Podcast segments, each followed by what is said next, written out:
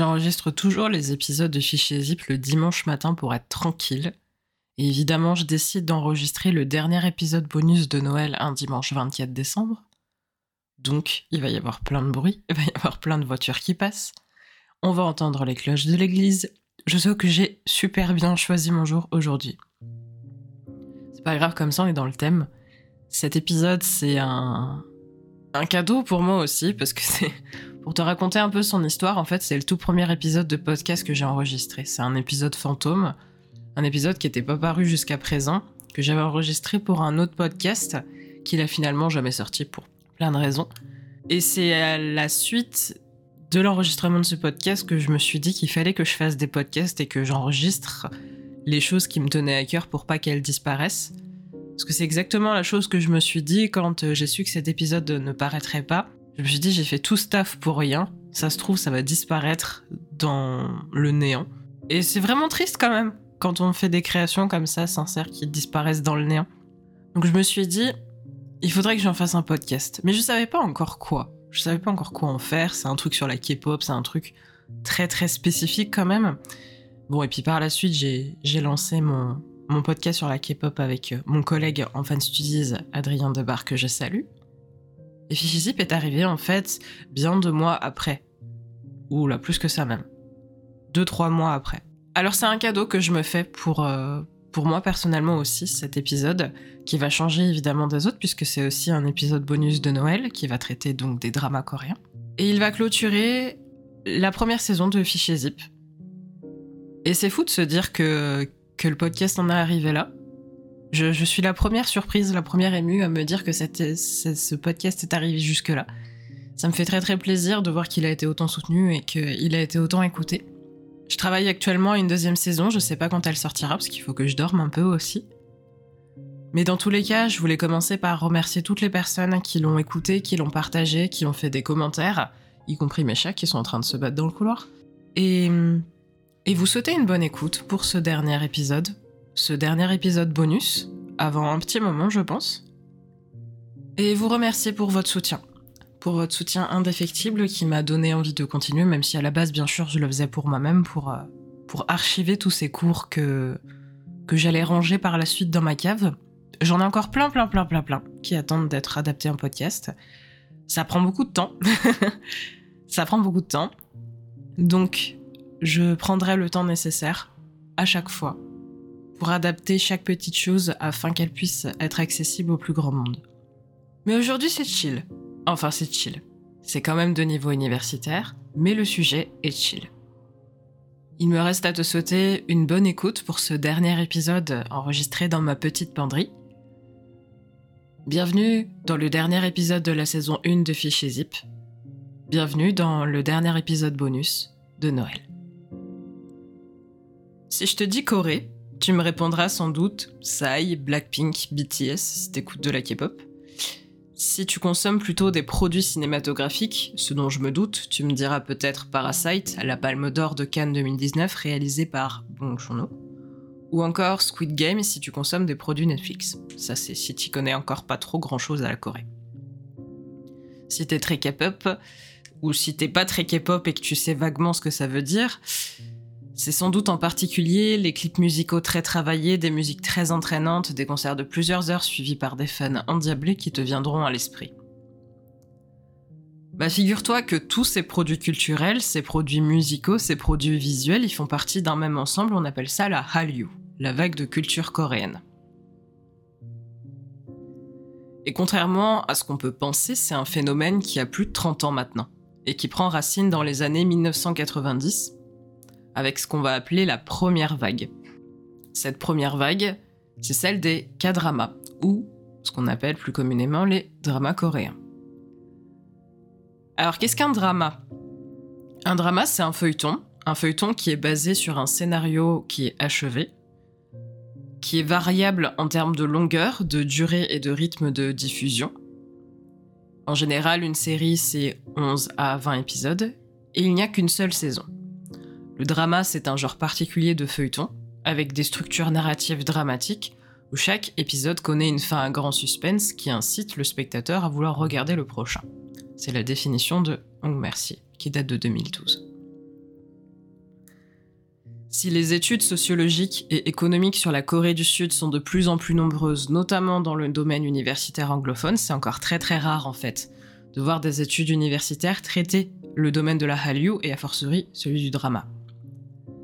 C'est la raison pour laquelle les théoriciens et théoriciennes qui s'attellent à la lourde tâche d'analyser ce monstre culturel qui déferle depuis une vingtaine d'années sur le monde occidental choisissent en fait un terrain d'expérimentation très simple ce terrain d'expérimentation, c'est celui des fans. On va avoir par exemple Long Mercier qui va faire ce qu'on appelle une cyber-ethnographie d'un site, un site qui s'appelle Drama World, en infiltrant le forum entre mai 2009 et décembre 2010 pour interagir avec différents fans de K-drama et recueillir des témoignages, ou on va encore, pour les rares euh, sources françaises, encore aujourd'hui, euh, et Octobre, qui sont les autoristes de l'essai théorique le plus récent sur le soft power coréen, qui se sont concentrés en partie sur euh, des entretiens, eux aussi, réalisés entre mars 2019 et mai 2020.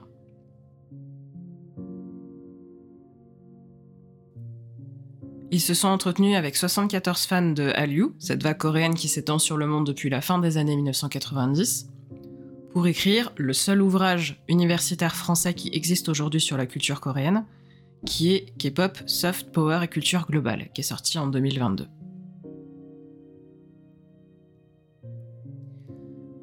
Décider de traiter les K-dramas, c'est se poser en partie la question du genre, qui est la question qui va m'occuper aujourd'hui. C'est une question centrale, parce que le cœur du fandom, comme le rappelle Hong Mercier, est assuré par des personnes identifiées comme femmes dont le mode de consommation du drama constitue un divertissement spécifiquement féminin pour le coup. À l'époque où elle écrit, en 2012. Elle poursuit, contrairement à ce qui se passe en Asie de l'Est, où l'essor du Hallyu a projeté les dramas historiques et mélodramatiques vers le devant de la scène, ce sont les comédies romantiques, en fait, qui plaisent dans le monde occidental. Donc merci, elle se pose alors la question que je trouve extrêmement intéressante, qui est celle de l'existence d'une contre-culture féminine à l'ère numérique qui donne l'occasion aux personnes s'identifiant comme femmes de s'emparer de ces médias culturels, ici donc coréens du Sud, pour envisager par leur prisme de pensée occidentale une réception queer de ces œuvres, voire une déconstruction subversive de la considération des identités de genre et des attractions romantiques. Ce côté subversif, comme elle le précise, reste sous-jacent, mais les fans de genre féminin adhèrent au genre non légitimé du drama qui leur offre des moments intenses d'appropriation visuelle de stars masculines en opposition avec l'image patriarcale et coloniale hégémonique des hommes de leur entourage. Elles développent ainsi leur goût pour une masculinité qui n'est ni dictée ni approuvée par la société et partagent leurs expériences avec d'autres fans. Ce faisant, elles réclament leur autonomie émotionnelle et esthétique sur la base d'une compréhension non conformiste de l'identité sexuelle.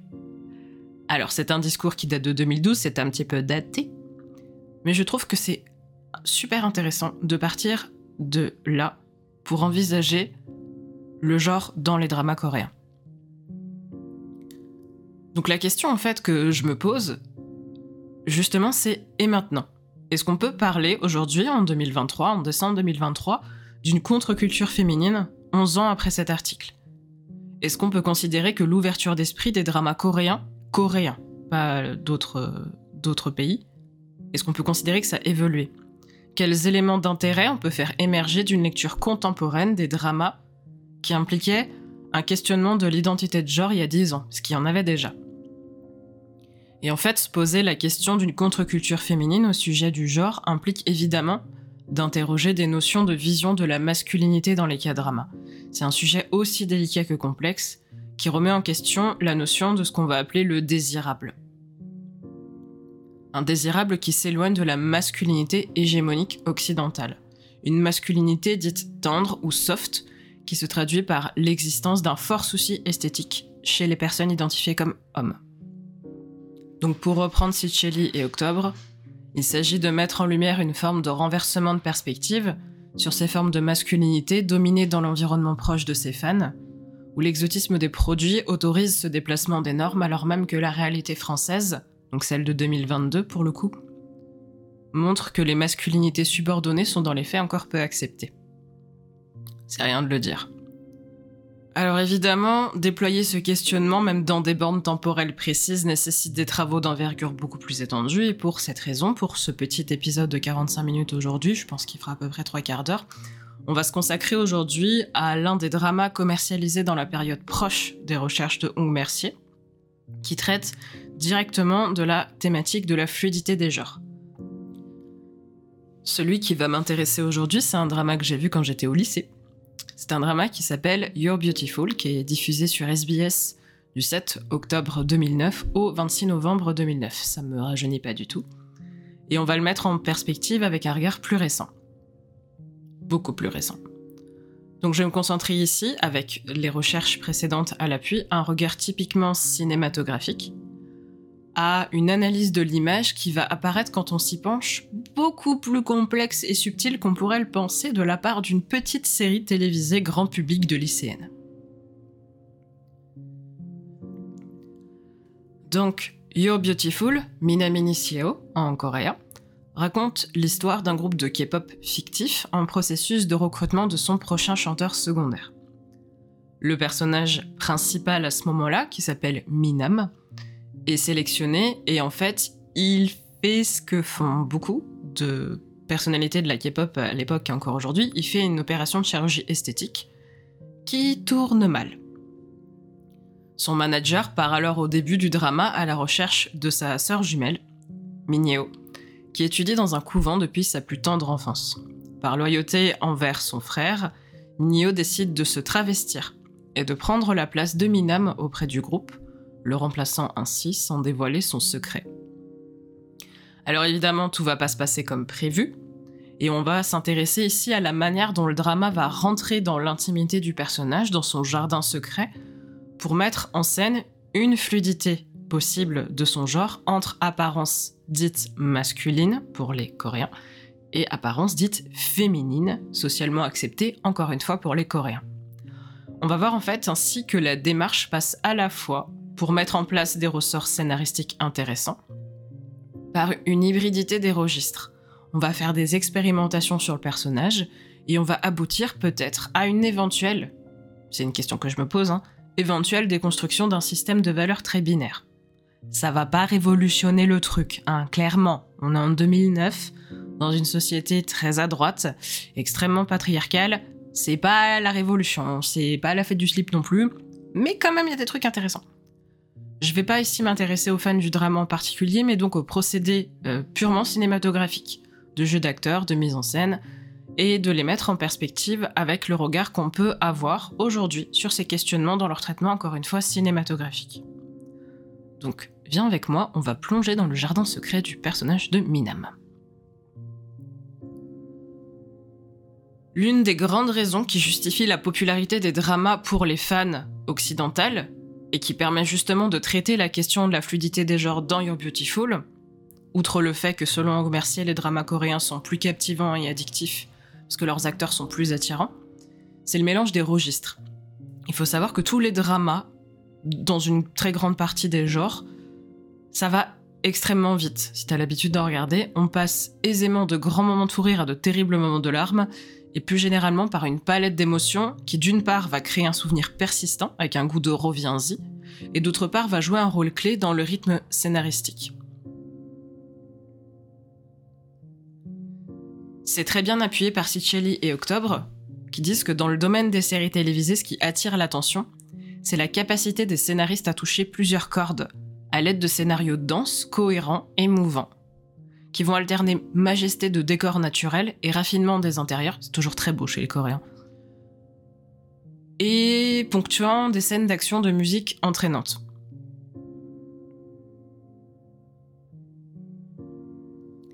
Il va y avoir une valorisation de l'intensité dramatique, qui ne va pas éluder la possibilité de la théâtralité, ni du comique, ni du burlesque, incarné parfois par les mêmes personnages. Je termine de les citer en disant que cette contiguïté entre registres actoriaux apparemment opposés est, selon les jeunes fans, spécifique aux acteurs et actrices sud-coréens, et considérée comme un gage d'originalité et de maîtrise artistique. Les interviewés notent que les produits américains sont dépourvus de cette capacité à mêler les registres. Je ne suis pas tout à fait d'accord, d'autant plus que les séries et tout ce qu'on va appeler les mélodrames américains des années 1940, 50, 60 vont pouvoir saisir cette, euh, cette hybridité entre les registres. Mais bon, restons sur les Coréens, on fera de l'histoire du mélodrame américain plus tard. Ce mélange des tonalités des scènes joue dans You're Beautiful. You're Beautiful regorge d'intrigues à tiroir où les quiproquos reliés au travestissement du personnage joué par Park Shin-hye côtoient l'histoire très émouvante euh, de la recherche de sa maman qu'elle a perdue. Et ça va jouer un rôle déterminant dans l'intensité dramatique qui va consister principalement en des étapes de révélation du secret. Les personnages vont peu à peu apprendre ou comprendre la vérité par rapport à Minam, et la manière de mettre en scène cette révélation, selon le point de vue oriental ou occidental ou de 2009 ou 2023, avec lequel on le considère, est super intéressant. Euh, l'un des plus fascinants exemples de retournement de situation à multiples niveaux de lecture qui vont créer une hybridité des registres va arriver très vite dans le drama, puisque c'est dans le dernier tiers de l'épisode 2. C'est quand je te dis que ça va vite. Euh, on a une scène entre le patron euh, de, l'agence et le chanteur principal de l'agence, qui est Taekyung, qui est le type brun ténébreux dramatique relou, basique coréen. Euh, donc ils ont une, euh, conversation euh, par l'ancêtre de Zumo. À un moment donné, le patron quitte son bureau et il laisse son ordinateur allumé, évidemment. Et donc Taekung a l'occasion de regarder ce qui se passe dans son bureau.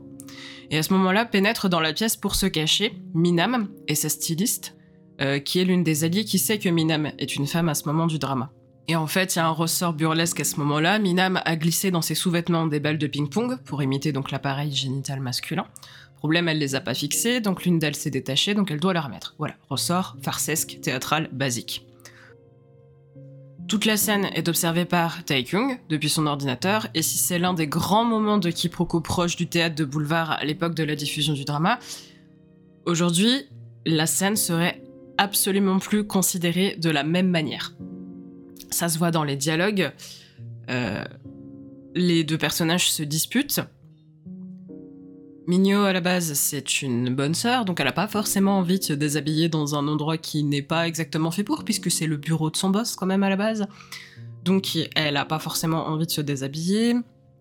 Sa styliste lui dit oui bah ça serait pas mal que tu sois à l'aise avec moi quand même, donc elle, euh, elle force un peu à, à baisser son pantalon. Donc Taekung, c'est le ressort censément comique de la scène recrache qu'il était en train de voir, parce qu'il croit que les deux personnages vont coucher ensemble. Ce que peut confirmer la styliste qui demande à Minam d'éteindre la lumière. Donc elle éteint la lumière. Donc nouveau ressort comique. Les deux personnages vont éteindre la lumière et les balles de ping-pong sont phosphorescentes. Donc elles apparaissent dans le noir. De loin, on devine que ça peut être du coup des capotes phosphorescentes. Euh, Minam hurle, il en reste plus qu'une, elle se fait disputer. Et évidemment, voilà, on, pense à des capotes phosphorescentes, on est en 2010, on est censément hilar. Euh, Taekyung, pas du tout. Et peut-être que déjà dans le regard de ce personnage, il y a deux sens de lecture, celui du sexe et celui d'une relation qui n'est pas forcément consentie.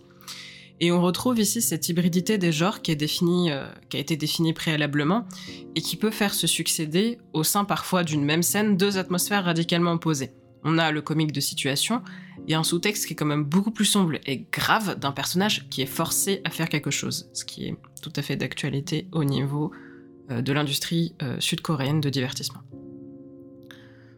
Ce sous-texte, qui est clair pour un spectateur ou une spectatrice de 2023, qui est normalement éduqué à ces questions-là, passe complètement à la trappe alors qu'on a un gros plan sur la caméra qui nous fait comprendre que tout a été filmé, et un record regard avec un plan sur l'expression suspecte de Taekung qui comprend ce qu'il se passe.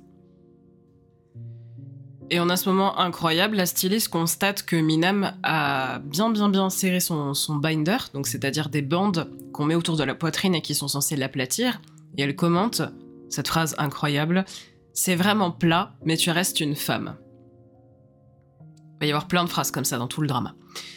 Et là, évidemment, Taekyung a tout compris, il sauvegarde ce petit morceau de vidéo qui va lui permettre de confronter Minam. Et malgré tout, il y croit pas. Et débarque dans le studio de danse où s'entraînent les personnages pour voir de ses propres yeux les choses. Évidemment, il va pas aller vérifier l'entrejambe de Minam, on est à la télé coréenne, donc il va prendre le personnage dans ses bras et c'est au contact de, sa, soi-disant poitrine qu'il va percuter que ses suspicions sont fondées. Les personnages vont être interrompus par un journaliste qui prend tout le monde en photo, donc il peut pas faire la révélation. Évidemment, il va pas la faire tout de suite parce que sinon le drama s'arrêterait. Et on va constater, à travers tout le drama, qui se focalise sur une communauté de personnes perpétuellement surveillées, perpétuellement habituées à jouer un rôle devant des appareils de surveillance, que ces appareils vont systématiquement être présents lors d'une révélation. Lors de la révélation de l'intériorité du personnage de Minam, qui est défini comme réel au sein du drama. Donc l'identité de Mineo, le prénom qu'elle porte en tant que femme. L'épisode se poursuit sur le même type de ressort comique bien connu. Minam va se doucher après les répétitions dans les vestiaires habituellement inoccupés, qui évidemment pour les besoins du scénario vont soudainement être les seuls accessibles. Les autres danseurs vont débarquer dans les vestiaires, vont commencer à se déshabiller. Minam va se cacher, la gêne est palpable. Elle va croiser l'un des membres du groupe entièrement nu, Jérémy, et un second qui lui aussi comprend qu'il se passe quelque chose chez nous. Et là, il va se passer un truc intéressant. Shinou va lui couvrir les yeux, va la guider jusqu'à la sortie des vestiaires, et va arriver ce plan très intéressant dans un miroir où on voit le reflet des deux personnages. Minam est aveuglée par une serviette, et Shinuo, derrière, la tient par les épaules et lui dit Je peux pas me doucher si tu restes là. Et en fait, par ce procédé de miroir, il y a encore une fois l'instauration d'une hybridité des genres et d'une dualité des niveaux de compréhension. Tantôt, on est sur une scène comique avec une femme chaste qui se retrouve en face d'hommes nus, musclés, et tantôt, il y a un sous-texte beaucoup plus profond qui est celui de la compréhension du personnage de Shinou et de la situation de Minam. Et la présence d'un miroir n'est jamais anodine au cinéma. Pour le dire très vite, elle va symboliser des circuits d'image qui appartiennent à un autre niveau de réalité. Et là, le miroir, il est censé renvoyer un reflet déformé de la vérité, et il va refléter en fait ici non pas du faux, mais au contraire une clairvoyance de la part du personnage de Shinou. Et cette clairvoyance, elle est d'autant plus forte que Shinou ne va jamais chercher à dévoiler l'identité réelle de Minam jusqu'à la fin du drama. Pas par loyauté envers son secret, mais par amour, en l'occurrence. Il va tomber amoureux du personnage de Minam, avec toutes les facettes qu'il implique, cette facette dite masculine et cette facette dite féminine, et que ce plan très simple de miroir fait comprendre. Et ce qu'on saisit ici, c'est que la version féminine de Minam, c'est pas forcément son opposé. De la même manière que Minyo, c'est pas, en tant que jumelle, l'opposé de son frère. C'est juste une des multiples facettes de sa personnalité en tant qu'être humain. On a beau être dans un drama, on a un personnage principal qui est super complexe, que les antagonistes du film vont s'appuyer à décortiquer par la suite. Très vite, plusieurs personnages vont avoir des soupçons sur l'identité de Minam, et mener l'enquête chacun à leur manière pour éclaircir ce véritable mystère. Je vais passer sur le personnage de Jérémy qui est perturbé par la multiplicité des facettes de Minam, ce côté un peu gay panique qui n'est plus tellement un ressort dramatique qui fonctionne aujourd'hui. Je vais me concentrer plutôt sur le personnage de Uei, qui est l'antagoniste principal de l'histoire, le stéréotype célèbre de la jeune femme très belle, acariâtre, sournoise. Dès que Uei va avoir ses propres soupçons sur l'identité de Minam, elle va s'attacher par différents subterfuges à faire ressortir la vérité, ce qui est très vite une idée très cocasse, puisque Uei elle-même construit un personnage, qui est celui dont elle vend l'image à ses fans, celle d'une personne altruiste, douce, qui fait des actions humanitaires, bref, une célébrité coréenne quoi. Taekyung la traite d'ailleurs de fausse fée. Euh, elle est fausse de base, et elle va chercher dans Minam une vérité qui, si on voulait pousser la morale psychologique plus loin, pourrait être celle qu'elle ne trouve pas en elle-même. Bon. Mais si on fait pas de la psychologie, si on fait du cinéma, on remarque que Uei, tout au long du drama, dès qu'elle va avoir confirmation de ses soupçons, va faire en sorte de mettre Minam dans des situations très anxiogènes où elle va être confrontée possiblement à la révélation de son secret. Donc Minam, en ce sens, c'est un sujet d'expérience. À quel point elle ressemble à une fille, à quel point elle ressemble à un homme, qu'est-ce qui se passe si on fait ça différemment. Il y a un épisode particulièrement intéressant au sujet, c'est l'épisode 12. Cet épisode va mettre en scène un shooting du groupe en compagnie de Wei. Et les membres du groupe vont être en costume autour d'elle, elle en robe de mariée, voilà, ils font plusieurs shootings ensuite avec juste les membres du groupe en tenue dite euh, masculine. Et Wei, entre-temps, elle a saisi la dynamique euh, de Minam, et elle propose à la styliste de maquiller Minam en femme, donc de lui redonner son apparence féminine pour qu'elle soit belle pour l'homme qu'elle aime. Parce qu'à ce moment dans l'histoire, un des arcs de narration consiste à croire que Minam est amoureuse de Shinwo, ce qui est faux. Oui propose à la styliste de lui prêter une robe et du maquillage pour qu'elle puisse donc déguiser Minam. La styliste un peu naïve accepte. Et suite à une averse, les deux personnages se réfugient dans une serre. C'est important pour la suite. Et on assiste à de très nombreux plans où les deux femmes sont insérées dans des gerbes de plantes et de fleurs, où Minam est maquillée par la styliste qui commente en lui mettant du mascara Oh là là, j'adore te maquiller, c'est vraiment amusant. Donc il y a à la fois quelque chose de très touchant de voir cette facette de Minam prendre forme, fleurir, presque éclore à l'écran, et en même temps il y a ce côté expérimental, presque pervers, de la styliste qui utilise le corps de Minam comme une poupée à travestir. Des plans rapprochés vont se succéder sur des pinceaux, et sur les deux éléments euh, féminins principaux du visage, les longs cils et donc les lèvres de Minam. À la fin de ce processus de transformation, on va avoir le retour de nouveau de notre plan miroir, et ici on va être sur un gros plan qui va cerner le visage de notre personnage, qui va soudain être presque trop gros pour le miroir, comme si cette féminité explosait à l'écran. Minam s'étrangle de stupeur. Mais c'est une fille, ça Et elle refuse de rester comme ça. Et la styliste lui donne une robe en argumentant Écoute, il y a personne ici, c'est juste pendant qu'il pleut. Tu peux bien être une jolie fille le temps d'une pluie, et ensuite tu redeviendras un homme. Minam entreprend ici un processus qui effectivement pose question.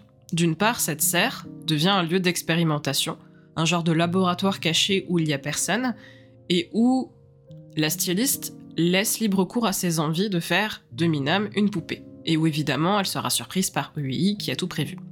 Et en même temps, Minam choisit de rester maquillée, d'enfiler la robe, et cette serre laboratoire devient à ce moment-là un refuge, un espace sécurisant, où Minam peut choisir non pas spécifiquement d'être une femme ou d'être un homme, mais de décider de la facette qu'elle va exposer au monde à ce moment-là.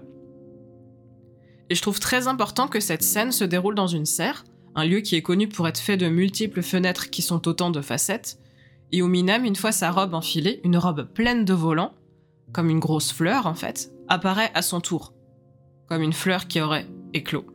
Et ce qui est intéressant de noter ici, c'est que Minam, comme elle le note, n'a jamais porté une aussi belle robe que celle prêtée par Ui, parce que c'est une personne qui officiait dans un couvent au début de l'histoire. Et je trouve que c'est à ce moment qu'on saisit la pleine importance de la construction entière du personnage, parce que Minam n'apparaît pas à ce moment-là comme quelqu'un qui redevient, entre guillemets, une fille parce qu'elle s'habille en robe et qu'elle se maquille, mais comme un personnage multifacette qui peut endosser plusieurs niveaux de personnalité. C'est-à-dire qu'on a un personnage qui peut tantôt être une sœur dans un couvent, tantôt être un personnage considéré comme masculin pour la société coréenne, tantôt être un personnage considéré comme féminin accepté socialement par la société coréenne. Ce personnage, maquillé et en robe, c'est une facette dite féminine, par-dessus une facette dite masculine, par-dessus une facette dite sacrée, dite chaste, qui est celle de la sœur. Comme une fleur qui peut éclore avec sa gerbe de pétales, il y aurait ici en Minam une fleur avec plusieurs niveaux de pétales.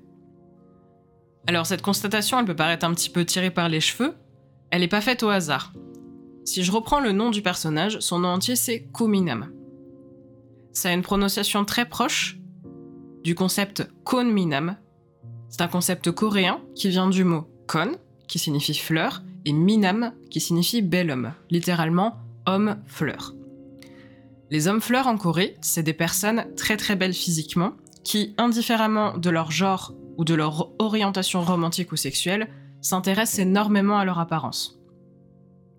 Il y en a beaucoup qui vont les rapprocher de ce qu'on appelle les bishonen au Japon, ou des métrosexuels en France, mais c'est un petit peu plus compliqué que ça. Pour expliquer ce dont il s'agit, il faut revenir au principe de base de la considération de la binarité dans la société coréenne. Ces personnes ou ces personnages sont définis par euh, Elfing Wang ainsi, je la cite. Dans les dramas populaires et les comédies romantiques, les Minam sont présentés comme attentifs, sensibles et prêts à exprimer leurs sentiments si nécessaire. Ils sont soignés, habillés à la mode, accessoirisés avec le dernier sac à main et excessivement soucieux de leur apparence. Ils sont aussi invariablement jeunes et n'hésitent pas à recourir à des interventions cosmétiques ou chirurgicales pour conserver leur apparence, ni à exhiber leur corps musclé et bien tonifié dès que l'occasion se présente. Dans le contexte des séries télévisées sud-coréennes contemporaines, les significations et les pratiques des représentations de genre sont souvent dépeintes de manière presque caricaturale, mais elles s'appuient simultanément sur des idées que les téléspectateurs peuvent reconnaître, participant ainsi parfois à la création de nouveaux discours sur le genre, en tentant de subvertir les discours existants. Les feuilletons télévisés en Corée jouent donc un rôle important dans le renforcement, ainsi que dans le potentiel de remise en question et de création de nouveaux genres, en présentant des intrigues qui peuvent, par exemple, mettre en scène des relations auparavant inacceptables, telles que les relations entre personnes du même sexe. C'était un article de 2011 quand même, donc on commençait déjà à y penser. On va noter cependant que dans les dramas coréens, ces descriptions, et notamment ces représentations queer, restent extrêmement minoritaires pendant les années 2010. Même si on voit arriver une véritable explosion ces dernières années de ce qu'on appelle les BL, les boys love, c'est-à-dire les romances entre les personnages identifiés comme masculins. Ça peut s'expliquer notamment parce que les boys love sont actuellement la source de la suprématie médiatique de Taïwan et de la Thaïlande, où ça marche tellement bien qu'on a aujourd'hui accès à des dramas entiers gratuitement sur YouTube et sous-titrés par une communauté multilingue extrêmement étendue et efficace. Et aussi surtout grâce à l'un des plus grands vecteurs des représentations de la fluidité des genres aujourd'hui, la K-pop. K-pop dont de plus en plus de représentants officient d'ailleurs dans des dramas aujourd'hui pour des questions de fanservice évidemment. Je trouve que le point de vue d'Elfing Wang est important, en partie parce qu'il est écrit par une ressortissante coréenne qui est au courant de ces thématiques et qui n'est donc peut-être pas tant transportée par une forme de fantasme du lointain, comme c'est le cas en Occident, et aussi parce qu'elle pointe de manière très lucide la dichotomie qui était présente jusqu'à très récemment dans les produits de consommation médiatique de la Corée du Sud entre traditionnalisme conservateur et volonté de s'ouvrir à de nouvelles expressions de l'orientation de genre. Faut savoir que Elfing Wang poursuit son article en s'intéressant précisément à deux dramas qui traitent du concept de Kunminam, Boys Over Flowers, qui est ultra connu quand on consomme un peu ce contenu, et You're Beautiful, qui est donc celui qui nous intéresse aujourd'hui. Mes chats sont toujours en train de se battre dans le couloir, j'espère que vous savourez autant que moi euh, les échos. Elfing Wang analyse donc le concept en des termes que je trouve très pertinents. Cependant, si cet écart apparent par rapport aux représentations traditionnelles de la masculinité hétérosexuelle empathique peut sembler subversif au premier abord, la représentation du Minam et de l'identité de genre erronée dans Minam Isinio s'avère en fait utiliser le prétexte d'une tension homo-érotique pour renforcer l'idée d'une masculinité essentielle fondée sur un impératif biologique. Elle poursuit Un Minam peut emprunter des signifiants qui peuvent être considérés comme efféminés dans le contexte occidental, mais cela n'enlève en rien au fait qu'il est toujours considéré fondamentalement et par définition comme essentiellement mâle et donc masculin. En Corée, donc, et plus encore que dans l'imaginaire anglo-américain de ce qui constitue le masculin, on peut jouer beaucoup plus avec les signifiants sexués sans craindre de perdre quoi que ce soit de cette masculinité essentielle. Fin de citation. C'est chaud quand même, hein. Parce que si cette communication que je traduis ici pour toi date de 2011, on constate que même si l'ouverture d'esprit commence tout juste à se manifester depuis on va dire quelques trois ans, c'est intéressant de noter qu'elle existe encore beaucoup en partie pour être contrecarrée, comme si le questionnement de l'identité de genre ou le questionnement de l'attirance romantique devait être à tout prix un ressort dramatique, une péripétie plus ou moins importante pour permettre d'atteindre un élément de résolution pour que tout, entre guillemets, rentre dans l'ordre. C'est d'ailleurs utilisé dans You're Beautiful avec le personnage de Jérémy, qui commence à ressentir de l'attirance pour Minam et qui est super perturbé par le fait de ressentir de l'affection pour un homme, et qui a donc une relation extrêmement chaotique avec le personnage, relation qui devient bizarrement beaucoup plus fluide quand il comprend que Minam est de sexe féminin. Et le ressort comique à ce moment-là, c'est le fait que Jérémy soit le dernier personnage du noyau principal du drama à comprendre l'état actuel des choses. Cette petite parenthèse sociétale refermée, on peut comprendre l'une des interprétations possibles de cette scène de la serre, avec ce personnage qui se découvre par le maquillage et les vêtements, qui prend conscience en fait d'une intériorité jusqu'alors partiellement gommée par le formatage d'une communauté, qui est ici la communauté religieuse, mais qui peut être aussi étendue à la société coréenne. Il est intéressant de noter que Minam se découvre pour la première fois ainsi apprêtée. En effet, sa première apparition dans l'épisode 6, elle est toute vêtue de noir avec des vêtements très simples, et là on a droit à un personnage dans une explosion de couleurs et de volume dans cette serre, comme une fleur qui éclot. Et ainsi on peut prendre le concept de Kunminam, homme-fleur, au sens littéral dans la séquence que je viens de décrire, qui présenterait littéralement Minam comme une représentation possible d'un homme fleur dans cette serre, à l'heure où l'immense drama Boys Over Flowers raflait tous les prix en Corée en exploitant lui aussi cette thématique. Pour autant, ces pistes d'analyse n'ont pas la prétention de placer la Corée en avance ou en retard sur son temps, parce que je ne suis pas sociologue et anthropologue. En 2009 comme en 2023, la considération et l'ouverture d'esprit sur la fluidité des genres et leur hiérarchie évoluent bien plus lentement qu'elles peuvent le faire en France. Et certains passages du drama, qui n'ont fait que très peu réagir l'audimat à l'époque, apparaîtraient chez nous comme particulièrement dépassés. Je reviens, notamment, à une séquence de l'épisode 6 que je viens d'évoquer, au cours de laquelle Minam se rend dans une église à Séoul pour voir l'un des personnages dont elle est très proche, à savoir la mère supérieure du couvent dans lequel elle a passé toute son enfance. Donc pour ce faire, elle se rhabille en femme. Elle chose des talons, elle revêt une robe, elle met une perruque à longs cheveux, afin d'apparaître comme le personnage féminin que la mère supérieure a toujours connu, puisqu'elle s'est coupé les cheveux pour, euh, jouer le rôle de Minam. Et donc après plusieurs quiproquos et péripéties, Tae-kyung, le fameux brin ténébreux, antagoniste, la conduit jusqu'à Séoul, et accessoirement, il la rencontre sous cet accoutrement-là pour la première fois. Et ils ont un dialogue absolument épique qu'il faut que je te raconte. Parce qu'il est incroyable. C'est donc à ça que tu ressembles. C'est donc la première fois qu'on se rencontre. Avec cette allure-là, je devrais peut-être te vous voyer, fait remarquer Taekyung. Est-ce que tu veux que j'enlève la perruque pour te mettre à l'aise? demande Minam. C'est inutile, madame Kuminam, réplique-t-il. C'est Kuminyo, rectifie Minam. Minyo, qui est donc son prénom féminin. Taekyung rigole et reprend. Mais donc tu as coupé tes cheveux pour devenir Minam? Oui, dit Minyo. Je suis devenu beaucoup plus cool après ma transformation. Et là, Taekyung a cette réplique absolument incroyable. Ça a dû être difficile de les couper, vu que tu es une femme. Déterminé, Minyo répond Cheveux courts ou non, je reste une femme. Mais le Kuminam que je connais est un garçon, réfute ce buté de Taekyung. Mais j'ai une perruque et une épingle dans les cheveux, persiste Minyo naïvement. Je suis peut-être pas jolie, mais j'ai l'air d'une femme. Et là, Taekyung s'esclaffe. Une femme Grâce à une perruque Il y a un gros silence.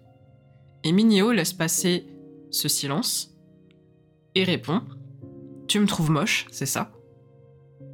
Et le dialogue se termine quelques secondes plus tard, parce qu'ils atteignent la fameuse église, et il est intéressant de noter que les deux personnages ne sont pas du tout sur le même plan de conversation. Minio Minam, pour elle, la question du genre, ça lui passe mais complètement au-dessus de la tête. Pour le personnage, qu'elle ait les cheveux longs ou non, qu'elle s'habille avec une jupe, une robe ou un pantalon, ça reste une femme. Et on n'est pas dans un temps très reculé où les femmes n'avaient pas le droit de porter des cheveux courts ou des pantalons, hein. on est en 2009. Hein. Et ce qui compte pour Minam, encore une fois, c'est pas d'être définie par son genre, c'est d'être jolie, c'est de pas paraître ridicule. Et sous le regard du personnage de Taekyung, elle va retirer sa petite barrette à fleurs, et Taekyung va se sentir tellement coupable qu'il va aller lui en racheter une autre pendant qu'elle est à l'église. Donc ici, il n'y a pas de miroir, il n'y a pas d'outil de surveillance, il y a simplement deux personnages dans une voiture qui assurent le statut particulier de cette séquence. Un personnage qui, en allant voir la mère supérieure, son personnage adjuvant durant tout le film, retourne aux sources et s'oppose très sincèrement au personnage masculin qui veut assigner un genre à la personne qui est à ses côtés, voire même un statut hiérarchique puisqu'il décide de lui parler très formellement en coréen à partir du moment où elle lui donne le prénom qu'elle veut utiliser quand elle se présente dans cette tenue. Il arrête de l'appeler Minama, A étant le suffixe qu'on utilise avec une personne plus jeune que soi quand on est plus âgé, et il l'appelle Kominyo Nim, Nim qui est le suffixe très honorifique pour parler de quelqu'un que l'on respecte hiérarchiquement. Ça dit beaucoup de choses sur les rapports hommes-femmes en Corée mais je pourrais m'étendre des heures sur le sujet, cet épisode est déjà beaucoup trop long. De la même manière, de nombreux spectateurs et spectatrices ont été d'ailleurs déçus par la fin du drama, qui montre, à la fin du dernier épisode, l'arrivée du véritable entre guillemets Kuminam à l'aéroport, qui n'est faite en vérité hein, que par la même actrice Park shin qui est maquillée et cadrée de telle sorte que cette version masculine soit un petit peu différente de celle qu'elle incarne dans tout le reste du drama. Beaucoup beaucoup de commentaires sur le site nautillion.com, surtout datant de ces quelques années après la sortie du drama, parlent de déception quant au fait qu'on ne voit pas les deux personnages dans la même pièce au même moment pour s'assurer de leur différence, pour voir une forme de confrontation, évidemment. L'un des commentaires s'insurge même, ils confondent les garçons et les filles, mais comment ils font? Alors qu'on expliquait tout à l'heure, c'est fait exprès. Que nous, spectateurs, spectatrices, comprenions, et pas les personnages. Ce qui montre que très vite, avec le temps qui passe et le recul des spectateurs et spectatrices, on a un certain rapport de force qui se met en place sur la considération du genre au sein des dramas, et de ce drama en particulier. Et puis on reste en 2009, en fait, et la question de l'ouverture des genres est encore en germination. En tout cas en Europe. Et absolument pas au goût du jour en Corée d'ailleurs. Hein. il est bien trop tôt pour parler d'une forme de militantisme ou d'ouverture d'esprit euh, dans ce drama, et même dans les dramas en général. Ça commence un petit peu dans la K-pop, avec euh, des personnes qui fondent des groupes où les personnes sont entièrement euh, à genre fluide, voire non binaire. Mais dans les dramas, ce n'est clairement, clairement pas prévu. L'interprétation de Elfing Wang sur ce drama est à ce sujet très intéressante. Je la cite le fait qu'elle se contente d'interpréter le masculin ne remet absolument pas en question la représentation du féminin et sa position au sein du symbolique, en tant qu'image miroir négative ou autre du masculin, puisque le pouvoir symbolique du masculin est implicitement lié à la masculinité biologique.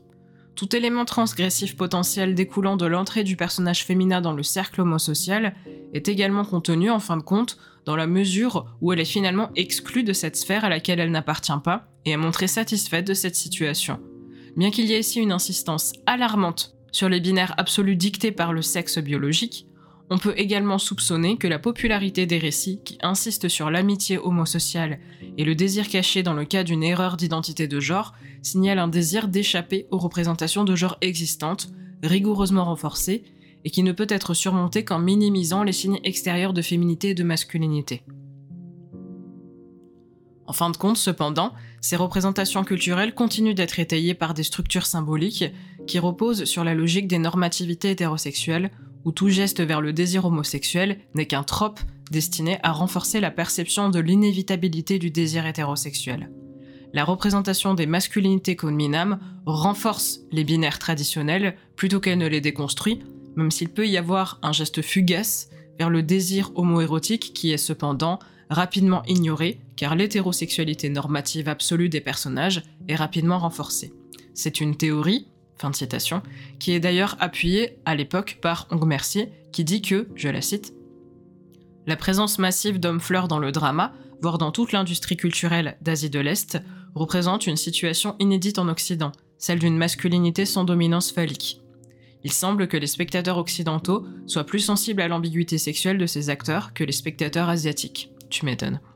Malgré les tauronormalités apparentes des comédies romantiques, la textualité même du drama, ainsi que ses conditions de réception et d'échange, offrent aux fans une possibilité de lecture bien plus large et plus subversive qu'une simple fantaisie romantique. Et dix ans plus tard, cette perception est confirmée par Sichelli et Octobre. Les jeunes sont donc confrontés à un énième paradoxe. Si la production culturelle valorise de nouvelles masculinités et les messages d'acceptation de soi, la société sud-coréenne maintient son emprise sur les identités de genre et les orientations sexuelles et proroge les exclusions qui en découlent. Alors, You're Beautiful reste malgré tout, encore aujourd'hui, un drama très apprécié, qui fait beaucoup rire, et qui a encore pas mal de succès puisqu'il est encore quatrième drama le plus populaire sur la plateforme Nautillion, et il a intégré la plateforme Netflix, je l'avais revu à l'époque pour écrire l'article. Il a le mérite de poser des questionnements intéressants sur la fluidité des genres et des orientations romantiques, comme le fait un autre drama sur la même époque qui s'appelle Secret Garden, qui apporte la question de manière fantastique, puisqu'il raconte l'histoire d'un personnage féminin et d'un personnage masculin qui vont échanger leur corps suite à un orage. Encore une fois, trop farcesque habituel. Là, avec You're Beautiful, on aborde ces questionnements dans la réalité. Et si la manière de les envisager peut être aujourd'hui considérée comme maladroite et déplacée, on sent néanmoins qu'il y a un début d'ouverture qui se présente qui se propage de plus en plus pour finalement se déplacer surtout dans des contrées comme la Thaïlande. Reste quelques dramas coréens encore aujourd'hui qui évoquent mais sans trop s'aventurer sur la question de la fluidité du genre, la relation entre deux personnages d'un même genre, et on peut espérer que ça évoluera dans les prochaines années comme nos questionnements sociétaux le font à ce sujet. Sinon, on gardera à l'esprit que la serre, le bosquet de ces hommes fleurs qui font fantasmer des milliers de fans, s'ils génèrent autant d'attention et d'émotion, c'est peut-être parce qu'ils savent entretenir et conserver, eux-mêmes, leur propre jardin secret.